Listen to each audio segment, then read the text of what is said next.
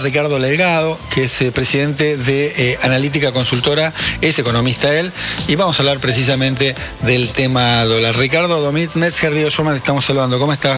Buen día. ¿Cómo les va? Muy buenos días. Bien. Una pregunta sencilla te vamos a hacer. ¿Por qué sube el dólar? la pregunta del millón en la Argentina.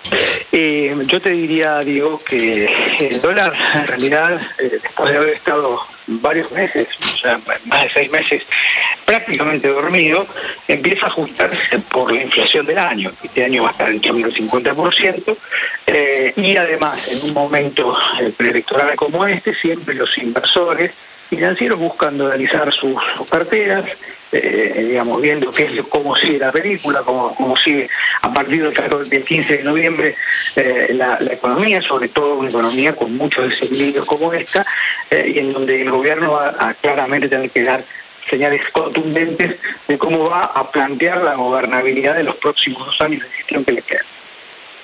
Em, Ricardo, en, en, el medio de toda esta situación estamos todos expectantes, vemos el, el, mercado del dólar blue no es un mercado masivo, imagino que es un mercado de, de donde pueden comprar unos pocos, pero ¿por qué es relevante para todos? Bueno, Dominic, el, dólar blue efectivamente es un mercado muy pequeño, un mercado ilegal, como ustedes han, marcado, pero bueno, hay una parte muy importante de la economía argentina que se mueve en ese circuito. Se estima que la economía argentina está entre el 35 y el 40% en negro. O sea, que no, digamos, no, no factura, que no paga impuestos, y bueno, y, es, y esos allí hay pesos que de alguna manera eh, hacen lo mismo que eh, hacen los, los, todo el resto de la parte legal de la economía, formal de la economía, blanca de la economía, que este, busca por los canales de los dólares financieros, hemos contado con liquidación y otros más, eh, dolarizar eh, los pesos excedentes que en algunos casos algunas empresas, algunos comercios este, tienen.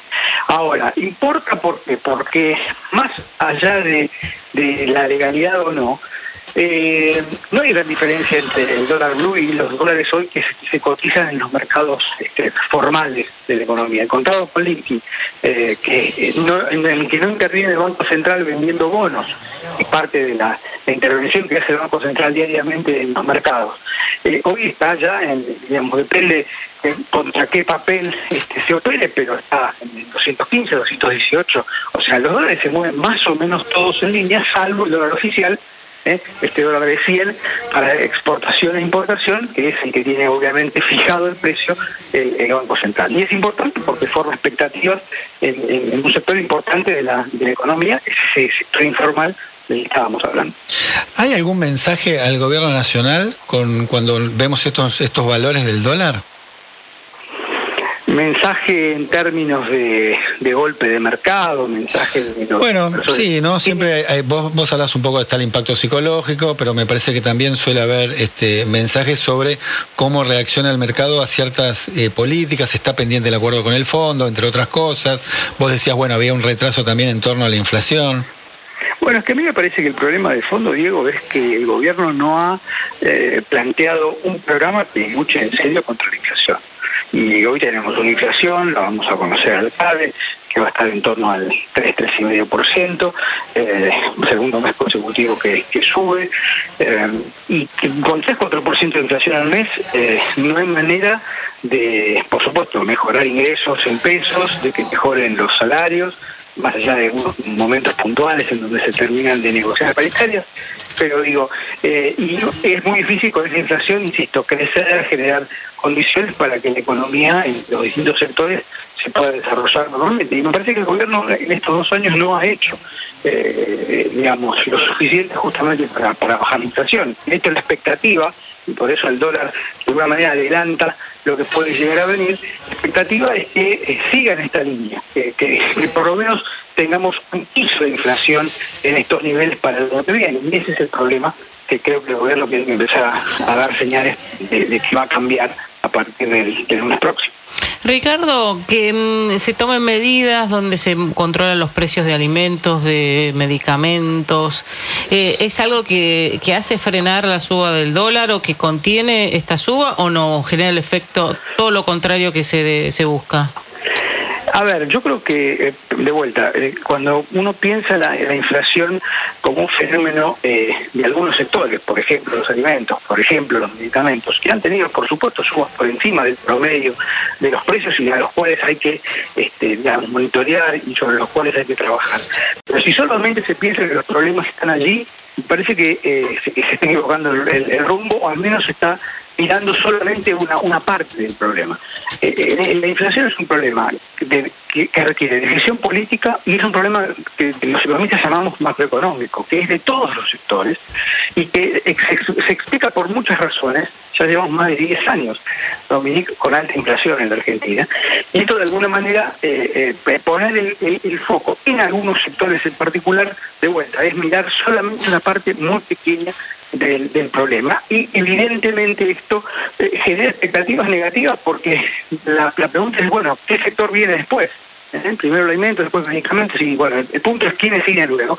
Y esos sectores, obviamente, que temen que venga la intervención, van a intentar cubrirse y eventualmente dolarizar parte de sus pesos excedentes. Bien, digamos que el acuerdo de precios, por lo menos lo que uno va escuchando de muchos economistas, puede ser algo transitorio, pero que no resuelve, digamos, eh, ni ahí el tema de fondo.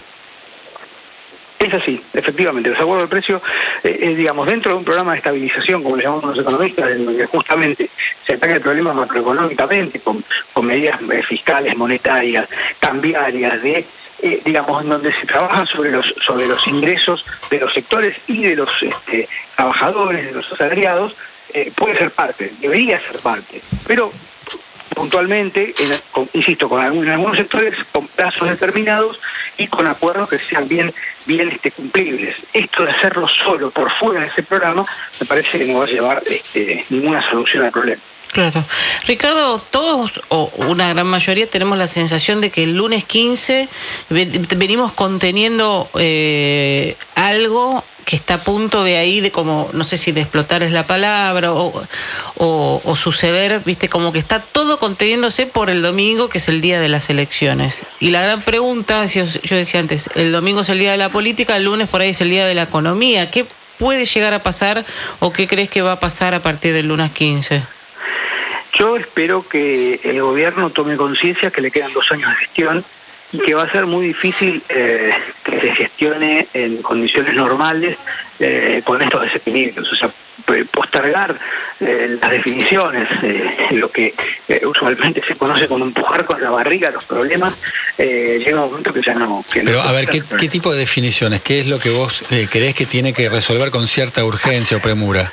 Bueno, básicamente la inflación. Eso requiere un programa eh, económico sobre la cancha eh, que no está puesto, que creo, eh, Diego Dominique, que el acuerdo con el fondo, que yo creo que es necesario justamente para dar esa hoja de ruta a, la, economía argentina que hoy no tiene, puede ayudar, puede contribuir, pero no va a solucionar los problemas de la Argentina.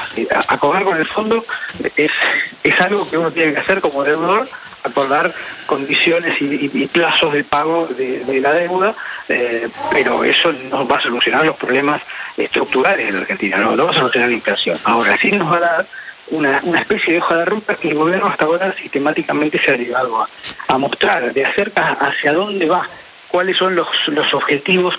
Claro, el gobierno siempre plantea el tema del presupuesto. Bueno, nosotros hablamos entonces del presupuesto, que sabemos que no se ha cumplido. Recordemos que este presupuesto tenía una inflación del 29% y que el ministro de Economía, hasta el mes de mayo-junio, hablaba de que la inflación iba a ser del 29%. Estamos cerrando en 50%. Con semejante, solamente un número, con, semejante distorsión de la realidad, es muy difícil hacer previsiones. Entonces, me parece que ese programa económico que puede ser eh, parte del, acuerdo con el fondo va a, dar alguna eh, puede, puede ayudar a dar alguna señal de, control de la situación hacia adelante y eso es lo que aspiro.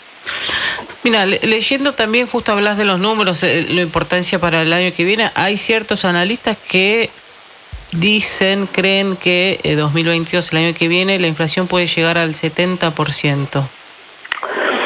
La verdad que la inflación puede ser eh, lo que el gobierno decida políticamente que, que, puede ser. ¿Qué quiero decir con esto? si el gobierno toma decisiones eh, puede ser que tengamos un salto en los primeros meses, eh, pero después la inflación va a, a, tender a bajar. Ahora, si el gobierno, insisto, creo que sigue con esta lógica de, bueno, nos conformamos con 3-4% de inflación al mes, eh, podemos tener esos niveles o más. Y eso ya es muy riesgoso porque si a 50% de inflación los salarios no alcanzan, las jubilaciones no alcanzan, imaginémonos a niveles este, superiores, ¿no? Como, cómo va a ser la situación, que además hay un punto no menor, tenemos 40% de pobreza. O sea, cualquier medida mal tomada en materia de política económica eh, va a impactar en una enorme cantidad de argentinos que hoy están en, una condición muy delicada. Y por eso creo que hay que ser muy responsables, no solamente en hablar, sino en el caso del gobierno, en tomar políticas que sean adecuadas. Ricardo, gracias eh, por tu tiempo. Un gran abrazo, que anden bien.